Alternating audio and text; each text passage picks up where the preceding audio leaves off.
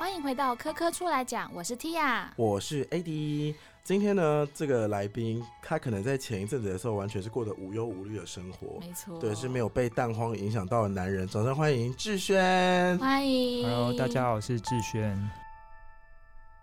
呃，今天会请志轩来，其实我们要聊一个主题，跟很有趣，是你可能很熟悉、很陌生，就是鸡，但是他是在都市里面养鸡。对，其实我小时候啊，就是家里鸡出的时候，就是搬新家的时候，其实有准备一只带路鸡，就是 t r a g 那后来其实那只鸡已经不知道下落了，但是呢，这只鸡其实就是有给你好运，然后给你财运的意思。那今天的来宾呢，就是他跟他的鸡呢，其实感情非常的好。我们来欢迎志轩。嗨，志轩，请问你刚刚听过带路鸡是什么吗？有啊，好像比较是乡下，然后你你你有新家要进去的时候，嗯，对对，然后就是带个一公一母这样，真的有这个习俗。我们家一只而已啦，就是带进去之后是干嘛？就让它在这屋里面跑一跑。它就是真的跑来跑去，然后我就非常惊恐。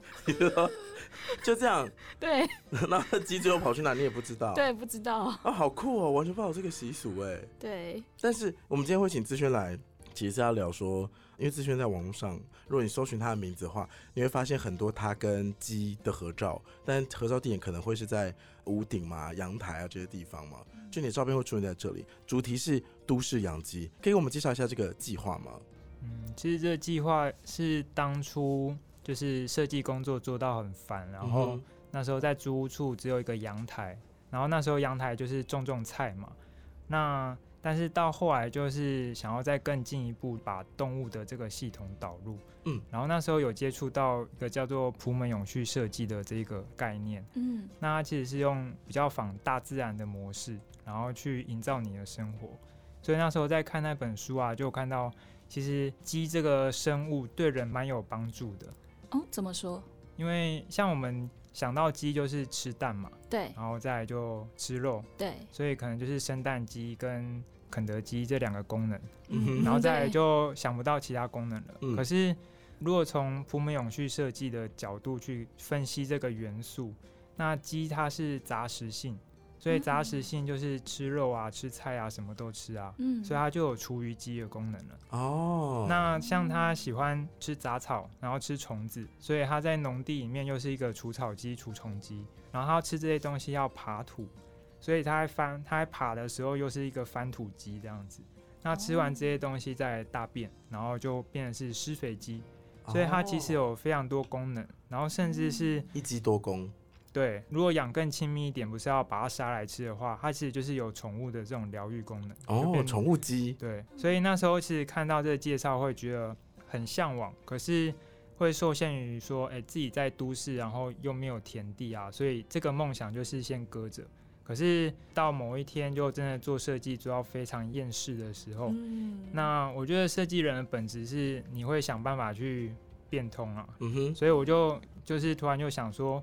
那有没有机会我在原本阳台种菜的地方，也可以把它改成养鸡？所以就才开始这样一个都市养鸡的实验。这样。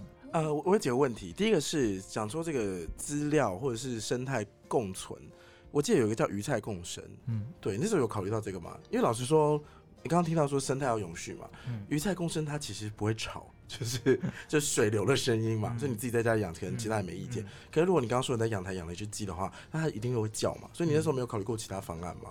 因为鱼菜我最早有接触过，那其实都是碰过之后你才知道适不适合自己，对啊？像鱼菜感觉好像是很自然循环的，可是实际去接触去学过之后才发现，就是你单纯只靠。鱼的那个排泄物，那养分绝对不够让那个水跟蔬菜吃，所以其实你都还要添加很多额外的营养营养素下去，所以它其实不是一个非常自然的方式哦，就还是要额外再就是出力去维持这个生态，然后你的设备又还需要花电啊那一些东西的哦哦，那鸡的话就吃厨余，对啊，因为鸡的话，其实我就是把我小时候在外婆家在乡下。看到养鸡的那个场景，我就把它复制到我的阳台里面，这样子。嗯嗯。可是养鸡它吃厨余的话，什么都可以吃吗？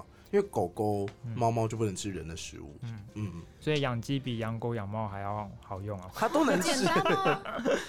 呃，一开始会网络搜寻资料，因为就是人家说第一胎都照书养嘛，所以就是还是会比较谨慎一点。嘿，可是你就会看到说，有人国外的一些养鸡的那种专家就会分享说，鸡可以吃什么什么，列很多食物来。嗯，但实际养了之后，你就发现你不需要这么麻烦。因为鸡它很聪明，它会自己去挑，不能吃的对，不能吃的它就不吃。譬如说像小番茄，绿色的是还没成熟的，对对。然后那时候想说啊，我们人不能吃，我丢给他，就它只吃红色番茄，那绿色就留着。其实他们动物的本能就是会去分辨这些东西。哦，那他还会挑什么其他一样的食物吗？它是波卡吗？就不确定。你会你会为什么？我想说，人会吃剩的东西，有零食、饼干这样吗？因为我们家比较不吃这种你们都是吃原形食物，对，就是会自己做菜啊，做料理啊，甚至就后来去外食的话，也会去打包一些剩食回来，就饭啊什么的，对，饭面啊菜啊，其实就是把它当做像人这样子对待，所以他们饮食就比较多元了。你养第一只鸡的时候发生什么事？你是指哪方面？就 就是怎么让它进驻你家？你架设了什么东西啊？一开始就是为了要迎接它来，所以我是把阳台原本种菜的地方就先。先隔出来，就是把原本地上种菜的盆栽啊，就往那个围墙上面抬高，嗯，那就地上就留给他生活。那因为我想要是仿照比较自然的环境，所以就先底下铺防水布，然后再把盆栽的土就是倒进去，嗯，然后还有收集公园的落叶，其实就是像外面大自然环境会有的东西。那这样子之后就 ready 了，那鸡就放进去，所以你就会看到鸡它在自然的环境中。它会去爬土，它会想要找里面的一些小虫子，然后落叶的话，它这样子爬一爬之后被它分解掉，那这些土啊跟落叶还有它的排泄物混在一起，其实它的鸡舍底下的土就越来越营养，然后我又可以再拿起来拿去种我的菜这样。哦，所以你那个土是会更新的。不用更新，它就是一个循环。你就把它拿来种菜，然后种菜土再挖起来放下去。对，因为你种菜之后，那个土可能比较没有肥力了嘛。那我再回到那边，回到鸡舍里面去。所以我就发现这样做完啊，我就把一个大自然的循环的模式，就是在我的小阳台你就看到了这样子。我想问一下，这个小阳台多小？就不到一平大，公寓的那种阳台就长形的，所以加起来不到一平这样子。那它没差吗？对啊，它可能会跑来跑去，不是吗？嗯，但它能够跑范围就在阳台啊，因为我住七楼了，它没有笨到会跳楼这样。你不会把它抱回房间什么的吗？它小鸡的时候是在室内长大的，可是它大了之后，我就让它回归到自然环境，因为我觉得这个过程有观察到。我们有时候人会用人的方式去对待动物，但是像我们人的环境其实是适合人的，那不一定适合动物。比如说刚刚提到说鸡有抓爬的这个习惯，它喜欢就是鸡不用水洗澡，它是用土土沙澡，对，它洗沙浴，所以它有这个习惯，就是会在地上要爬。要爬土洗澡，嗯，就蹭来蹭去。对，可是像我们家地板是瓷砖呐，你就看到它在瓷砖上面这样子刮刮刮刮，但是 一直都没有东西可以用。然后甚至瓷砖比较滑，你就看它走一走会那个，嘿，会不得这样。有些有些那个人家里的地板其实不太适合猫狗在跑来跑去，应该也是这样子的道理。对。那你第一只鸡是从哪里捧回来的？去那个小鸡的那种孵育场哦，去直接跟他订一只回来，这样。小鸡孵育场。对，就是你要买小鸡的话，通常就是会有这种业者啦，他会去孵小鸡出来，然后你要买的时候，他刚好孵这一批，然后你就看要买多少，你就跟他叫。嗯。你一开始就知道它是母鸡或公鸡吗？有，因为去买的时候就跟他讲明说我是要买母鸡，就是生蛋用的，他们就会先挑好。我家里小的时候，那我们家旁边就是大农田，这样。其实小时候也曾经不小心养过好几只鸡，嗯，都不小心的原因，是因为小时候的小学国小大爸我们经验就是很容易在那边办一些园游会什么的，然后就会有一些 摊贩过去摆摊啊，那种炸薯条、炸热狗，然后是弹珠台，然后打一只弹珠台五十块，赢了一只鸡，就是他就送一只黄色小鸡，然后装在一个小纸盒里面，他说。不会长大，不会长大，带回家。怎么可能？长得好大，大到不行，然后就养，已经被骗好几次。我每次说啊，这只一定不会长大，然后回到家又变好大，那就会送给阿妈这样。真的会有不长大的鸡吗？我小时候养过，哎，就是夜市有一阵子流行那种迷你鸡啊，它就是长不大的。可是有长不大吗？我有抽过迷你鸡呢。可是我后来发现。搞不好它长不大，意思是因为它带回来养，其实养没多久它就死掉，所以你根本看不到它长大的样子。我养过真的长大变母鸡公鸡的，跟养过它长大变鹌鹑。就是，它其实是它抓错了，对，不是它那一窝都是鹌鹑，它就跟我说那是迷你鸡，哦，就小时候就是讲什么都信嘛。然后我家那时候住五楼，虽然你你说你家的鸡。哦，对，那个志轩有把他家的第一只母鸡取名叫做雏鱼鸡，后来就亲昵的称呼它的鱼鸡。鱼鸡很聪明，看到七楼不会跳。可我养那两只鹌鹑，它有一次我在换饲料的时候，我那时候在五楼，它就冲出来，然后就啪 啪，然后冲下去之后，就顺着那个阳台，因为阳台就上面是空的，没有全部都铁网，它就拍着小翅膀，这样啪啪啪啪啪啪，就滑翔降落，然后跑掉，再也找不到它。我那两只鸡 就这样子不见。这是我的都市养鸡故事，所以我没有看到它生蛋的过程。但是你是有看到鱼鸡生蛋，是不是？对，嗯，这也是当初养鸡一开始就设定的目标啊。因为那时候就想说，既然都可以自己养鸡了，我一开始的目标其实很低，就是只希望说我早上起床，然后去阳台捡蛋，然后我就可以煎一颗蛋来吃了，我不需要再下去买蛋了。这样，所以后来的生活就真的是。早上就去阳台看它有没有生蛋，那有的话我就捡回来，然后就当天或是你想到的时候你就可以吃了，这样。哦，它真的每天都会有吗？嗯，它多大才会开始生蛋呢？不一定，像我养鱼鸡的话，是它满五个月的时候生。那因为主要是看品种啦，像我买的是专门生蛋的那种商业用的蛋鸡，所以它就比较会生蛋，就一年可以生到三百颗以上。吃不完，对吧？像鱼鸡的产量。还蛮高的，就是第一年三百六十五天嘛，它就生了三百四十一颗蛋，好会生，真的每一天几乎都有哎，就等于就是月休两天而已。那蛋的大小都都差不多吗？没有哦，我觉得这也是实际养才知道，市面上卖的蛋啊都是帮你挑过的，所以我们可能误以为说蛋都是这么大，可是其实。它会取决于像雨鸡，可能前一天吃的好或不是不好。它胃口好的话，生的蛋可能就比较大颗，然后有时候有大有小，然后有时候上面又有不同花纹，所以其实是各式各样的蛋都有。那你有吃过鱼鸡的双蛋黄蛋吗？没有诶，这也是蛮看基因的，因为像有在朋友家养，然后他的那只母鸡就很容易生双黄蛋。啊，太太营养。哎，那它吃的饲料会影响到蛋的那个？颜色或口感嘛，既然你跟它这么亲近，会就是蛋壳不会变啊，蛋壳就是根据你的鸡是什么品种，比如说我养黑色的乌骨鸡，它是生绿色的蛋，壳是绿色的。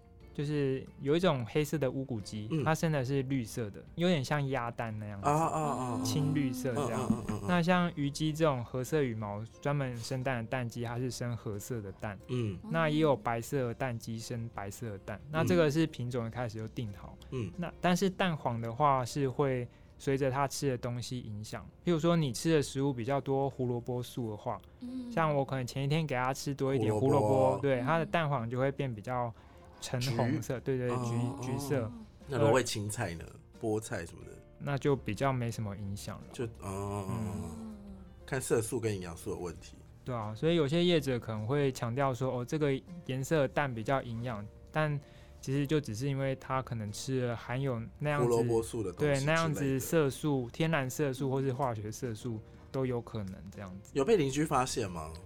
邻居哦。因为我是住大楼啦，是隔壁栋的有知道，因为我请他来我们家帮忙养鸡这样子。你说帮我问一下 吗？是推广吗？还是？不是，没有，就是呃，譬如说我们北漂族啊，都北上来工作，对，那过年这种比较长的时间回家，那就很难带回家啦。嗯，因为鸡的话，在台湾法规啊，就是你大众交通运输是不能够让禽鸟类上去，因为怕禽流感，嗯嗯，所以你只能够就是你自己开车。带这样，而且我觉得带来带去也不太好，然后也会怕说你过年带回家，可能家人会误会，然后就会发生这种，就是就不见了。家人说机不可失，对。所以那时候是请邻居，就是说可不可以帮我们照顾，那也算是另一种策略，想要推广这样子。那也发现说邻居其实很喜欢，因为主要是他孩子喜欢，所以他们就很乐意来我们家帮忙喂。那这样子，就我发现其实养鸡这件事是可以促进都市人跟人之间的关联，不然我可能在那那栋大楼住一辈子，我都不会跟隔壁邻居有什么互动。这样，哦，嗯，会不会叫跟会不会臭？这个虽然很多人问，但我觉得可以在节目上面再跟大家讲一下。好，对，这真的是最常被问到，然后我觉得用讲的都没有什么用。但什么意思？因为我讲不会臭，可是对方没有闻到，他们不相信的人就是还是不相信。那我只能用原理来讲，就是你们可以想想看，在大自然里面动物的排泄物，就是你会闻到那臭味吗？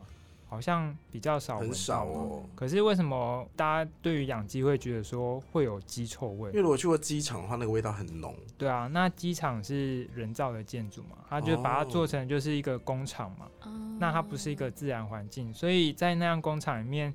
鸡它的排泄物排出来没有东西处理啊，所以当然会臭。可是，在自然界中，动物排泄物就掉到土里面，那土里面有微生物，有其他生物分解，对吧？那分解掉根本就没事了。所以其实是你提供的环境造成的影响。对，所以我当初会希望说用仿造自然的环境去做这件事情，也减少很多麻烦。因为你会发现，大自然是最厉害的设计师，因为他花了上一年的时间去。打造出现代这样的一个模式跟环境，那其实我们偷懒一点，我们就仿照自然的模式就好了。就是养鸡就真的只需要呃喂它吃东西、捡蛋，然后就没了。嗯，因为它也会自己洗澡啊，然后自己睡觉啊，你不需要哄它睡觉。不会讨拍拍、讨摸摸这种吗？嗯，比较是靠腰而已，就是讨讨吃吃这样。好饿，好饿，好饿。对对对，那他吵嘛？如果他就是会叫叫叫的话。对，所以像这种的话，他可能多少都还是会叫，但是那个叫声通常要被。被检举的那种程度是像公鸡的那种叫声啊，因为公鸡的叫声是很洪亮，所以以前人家才会把它当做是那种闹钟嘛。那母鸡的话，它其实只有生完蛋才比较会叫，它的声音没有像公鸡这么洪亮，然后是断断续续叫个几分钟，很久呢。对，但是总比就是公鸡就是可能被光刺激到就要一直叫一直叫，然后很大声那样子。所以它是叫你去拿蛋了，是不是？差不多，但其实他是叫姐妹说：“哎，我生完了，该你来生了。”因为鸡是群居的动物，哦，是这个意思哦。对，所以一开始就是会比较怕说：“哎，他他们这天性啊，生完蛋都会这样子叫。”然后一开始也会怕邻居会抗议，所以我就是也有先录下来，用分贝机这样测一下大概多吵。可是后来发现，声音这件事情的最根本的核心不在说。大或小声，因为就算再小的声音啊，有时候你跟邻居感情不好，他这么一点声音，他都可以去投诉你，影响到生活，比如说楼地板震动这种的。后来发现，其实你只要跟邻居关系是好的话，那你的声音其实就不是，它只是个假议题而已。像像我会送蛋给邻居啊，所以他听到鸡的叫声就知道今天有蛋，今天有蛋哦。他会这样连。我怕母鸡叫是因为说生了生了生了个孩子，对吧？就就这蛮有趣的，是因为他们是群居的，所以会有这种天性。所以像虞姬只有一只鸡嘛，它一开始还会叫。但他叫了，好像发现没人两三个月，对，没有人理他，后来都不叫。哦，真的假的？他就默默生完蛋，然后我还要去看，不然以前的话，我可能要听到，哎，你叫了，然后今天有蛋了，这样。后来发现他不叫，说那好，那我自己看。对对对，就变我要自己来。那你拿着他会攻击你吗？不会，他就让你拿哦。因为这也是商业蛋鸡被育种的一个后果了。嗯因为呃。通常如果是正常的鸡不会生这么多蛋，是没错。对，那会生这么多是因为那些商业用蛋鸡啊，它它是用育种的技术，它主要是把那一些比较不负责任妈妈基因的鸡留下来。因为通常鸡妈妈生一窝蛋，可能集了十几颗，它就不生了，因为它要开始孵蛋了。然后孵了二十一天之后，它才会就任务解除了，它才会再继续生蛋。所以。就是育种，就是把那一些生完蛋然后不想要孵蛋的那些鸡妈妈，就是保留下，然后保留到后来，就是我们现在专门在吃蛋的那一些蛋鸡这样子。谁能想到不养小孩的竟然能活了下来？那后来你是怎么样养到第二只鸡的呢？因为我在阳台养鸡这件事被我以前研究所老师知道了，就送蛋给他哦。对，哎，就觉得嗯，很值得去炫耀一下。就拜访教授的时候，就当做一个束修这样送给他这样。那他后来就邀请我说，他在呃社区里面有做一个社区营造的计划。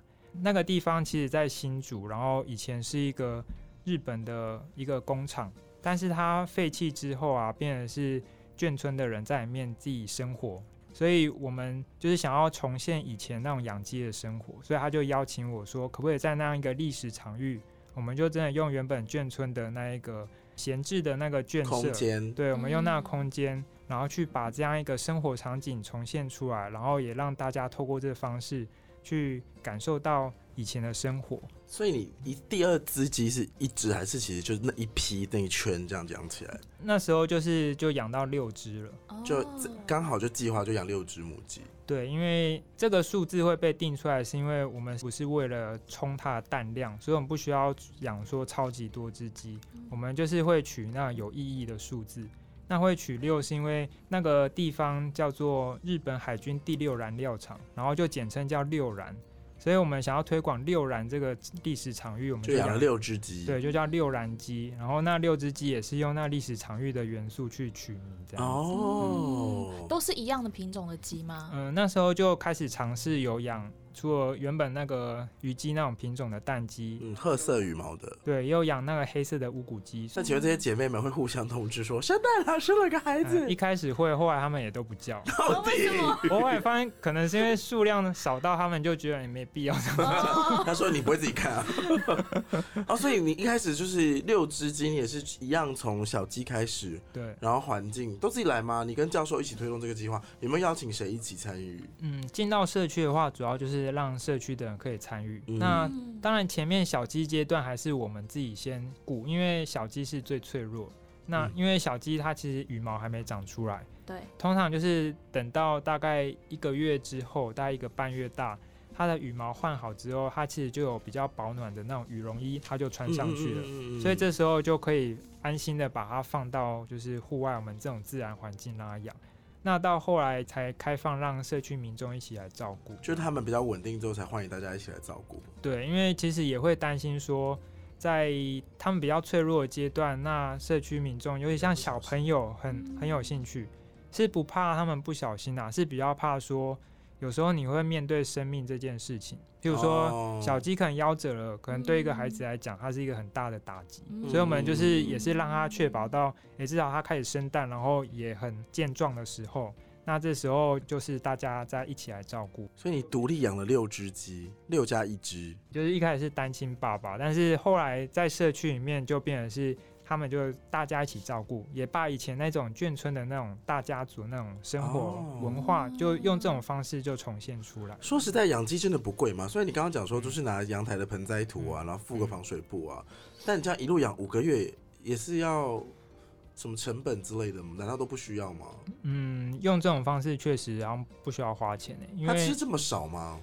因为吃的东西都是回收那一个我们社区的剩食啊，因为其实，在现在现在我们的都市环境，我们产出的那个些东西实在太多了，很多，所以根本我就只要去附近餐厅，我就跟三家合作，然后就拿不完了。就是那一些剩食剩菜，然后我们还可以去挑那种比较高级的店家，就是用对一一克就是卖到三四五百块，我们都吃不起的那种。反而鸡平常吃的都比我们还好。哦，那那你自己一个人养的时候，也是都是有去跟餐厅拿吗？还是有啊？因为也是有外食的机会，所以后来就也发现做这件事情啊，我跟餐厅店家变成是。比较不是那种顾客关系，反而是朋友关系，因为他们也会关心说，哎，你们家鸡好不好？最近还需要加菜吗？对，然后我就也会回馈蛋给他们，所以到后来我去那个餐厅店家买东西啊，都也会被加菜这样子。哦，哎，就是有透过这个关系增加人与人之间连接。但是我觉得有一点还蛮重要，就是你今天自己养鸡嘛，可是蛋生出来之后，不管是清洁啊，或者是它这个蛋健不健康，你要怎么样去做判断呢？既然都送人，虽然你自己吃没问题了。对，所以其实社区供养这件事情，还有加上我们这种方式去养啊，就跟你在工厂那种比较大规模，你就没办法好好顾到你的食物的品质。那对方当然就得要用法规，用这种比较高层级的东西去检验，才能让你安心。但是像自己这样子养鸡啊，那个食物的里程是短到我从我家。走到阳台这个距离，所以对方又是信任我这个人，所以他不会去质疑说，哎，你们家养鸡场可能有没有卫生对卫不卫生怎样的？他们会清理吗？不需要哎，因为就是很自然的环境，其实鸡生出来蛋根本就不会沾到大便啊。哦，为什么？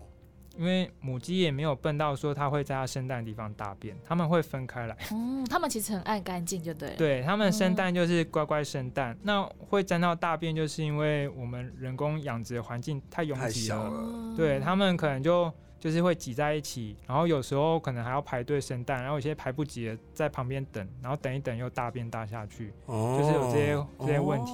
但是我们养的话，其实就也符合那个。环境的承载力啊，所以其实鸡它们也可以过得生活品质很好，它吃很好，对它们生活品质好，它也它也不需要就是没事在自己自己生产的地方大便，所以我们的蛋其实都还蛮干净。我一个生物上的问题，嗯，就是鸡的那个排泄的地方跟鸡里箱就鸡屁股的地方是一样的吗？就他们共用一个开口吗？就只有一个，所以就是都是同一个地方。对，哦，我想问一下，就是像鸡舍在搭设的时候。像如果到社区的话，它应该感觉是比较室外的地方，这样不会受到气候影响吗？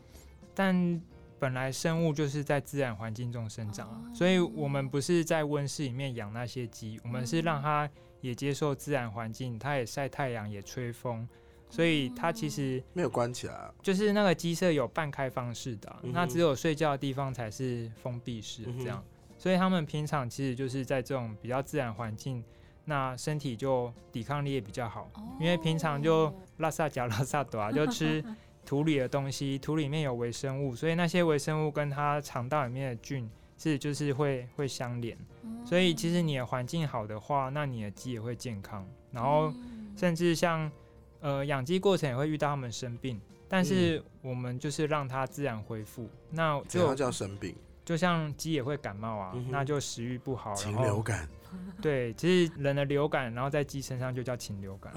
那只是我们就不认识的东西，就会觉得很恐怖。然后一听到禽流感就要扑杀。嗯，但是你可以换位思考，人也会得流感。那人得到流感要用扑杀的方式吗？呃，戴口罩。对啊，我们就做一些防护嘛，你就会去隔离啊。那我们就有观察到，其实动物本来就有这个天性，像在溜卵鸡里面有鸡生病的时候。他就自己跑到角落去隔离了，然后他不吃不喝在休息，然后大概过了两三天，他抵抗力恢复之后，他就开始也会慢慢要找东西吃，跟我们感冒要睡很久一样。对，就是这样子。哦，所以就是也不太需要借助啊兽医还是什么，主要是环境很健康。对，那你有教育就是你刚刚说开放社区民众一起来照顾他们吗？你有跟他们说什么能做什么不能做吗？有啊，因为他们也不知道该做什么，所以最简单的就是，其实鸡的生活大概重点都放在吃东西啊，因为它大概一整天都在找东西吃，那就是我们就可以提供它鸡舍没有的东西。所以像社区民众啊，如果是呃照顾鸡舍的职工，我们就会去帮他处理那个剩食，从餐厅拿剩食来喂他们。嗯，那其他民众的话，就是鼓励他们去采集野草。所以，我们都市周遭有长非常多的野草，那这些野草其实鸡很喜欢吃，我们就采集之后来喂它们。什么草？像咸丰草最常见到的，然后鸡也很爱吃。那这些野草其实也是天然的保健食品，就对鸡来说。哦。所以就是他们常吃这些东西，就平常抵抗力就好了。嗯嗯嗯嗯。所以民众刚好这样子去采集，他也可以认识到，原来我们都市环境虽然好像已经。被水泥化非常多了，可是这些野草非常厉害，它可以在各个角落就是长出来。对，那我们就有机会又可以再重新跟自然有一些连接。哦，就是透过养鸡这件事情的。嗯，那你后来有这个计划有在更扩展吗？都市养鸡这件事？嗯，像在社区就是这样子做了三年啊，其实。就越来越多民众就也也越来越认识那个场域，嗯哼，就是透过鸡舍把人吸引到这个场域，嗯，那他们来了之后，不只认识那个历史的场域，他也认识到你怎样人跟自然环境共存，还有这种新的生活方式。所以像我们那个鸡舍现在又更进一步，我们就搬回去交大，在交大校园里面再做下一阶段的推广。嗯哼，对，就是从社区回到学校，就交大养鸡，对。是新的一批吗？交大校园没有同同一批，同一批，嗯，对，就在里面。所以你们去交大校园逛的时候，就可以找看看那鸡舍在哪里啊。我以为你说我在校园逛逛的时候会看到鸡走过去，没有啦，它没有开放出来，只有我们人在的时候才有机会，可能大家出来散散步，对，当除草鸡啊。哦，就有没有人问你说我可以在自己家里养吗？我现在都。不太推荐，为什么？对，因为我自己经历过，就是在自家阳台这样养，然后再到社区这样养，我会发现，在都市养鸡的生活很值得推广。嗯，可是你在自家养的话，一方面我觉得。这个推广就可能没办法让太多人感受到，因为你就是在家独乐乐而已啊。那独乐乐其实另一个含义就是你是独累累，因为你就要一个人照顾，不像单亲爸爸要照顾孩子，然后你要出远门又还要再想他的那个要怎么样子安置啊。对。可是如果像进到社区，我就发现其实社区就有点像我们在把那眷村的那一种生活文化在。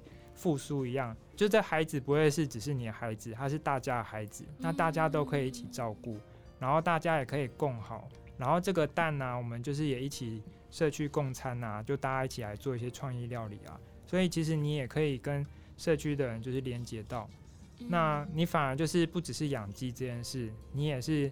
养了这一群你的这些，就培育了共同的情感。对，我想问一个问题，就是刚刚有说到，其实鸡是一个群居性的动物嘛？那所以其实一群养，其实会比单一只养还好吗？对，像鱼鸡，我后来发现它在阳台只有一只嘛。对。所以一只鸡的话，就跟独生子女一样，它个性非常骄纵，脾气也比较不好。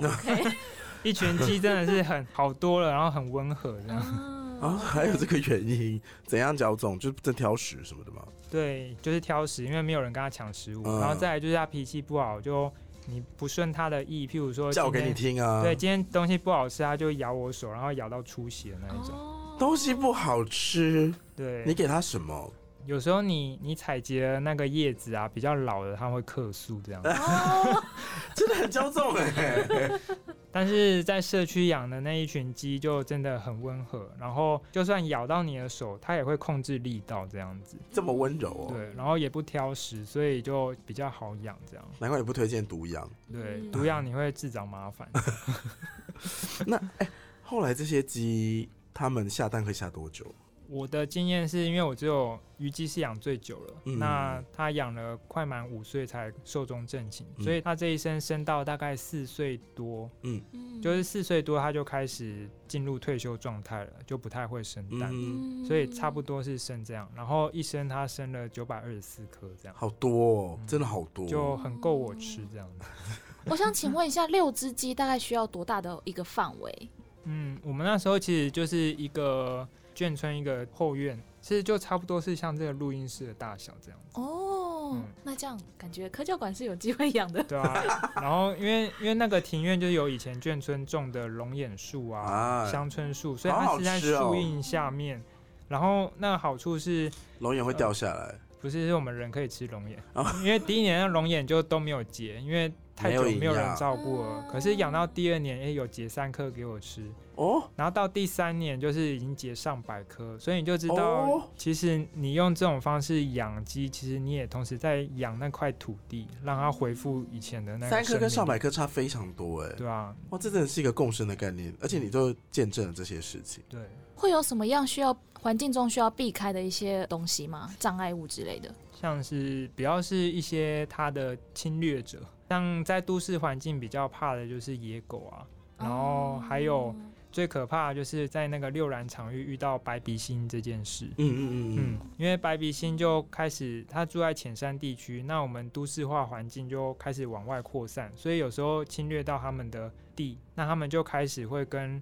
人类居住的地方有重叠，然后加上白鼻星，就是又俗称果子狸，它是杂食性的，嗯，它会跑来翻我们的那个厨余，嗯，对，所以我们鸡舍就有发生过白鼻星，它夜行性，所以它半夜跑过来鸡舍，原本是要吃那个吃剩的食物，嗯，结果吃到一半发现有更好吃的，所以我们的鸡就就从六只变三只了，这样，它吃了三只哦，就一天来一只这样，所以到后来就知道说其实。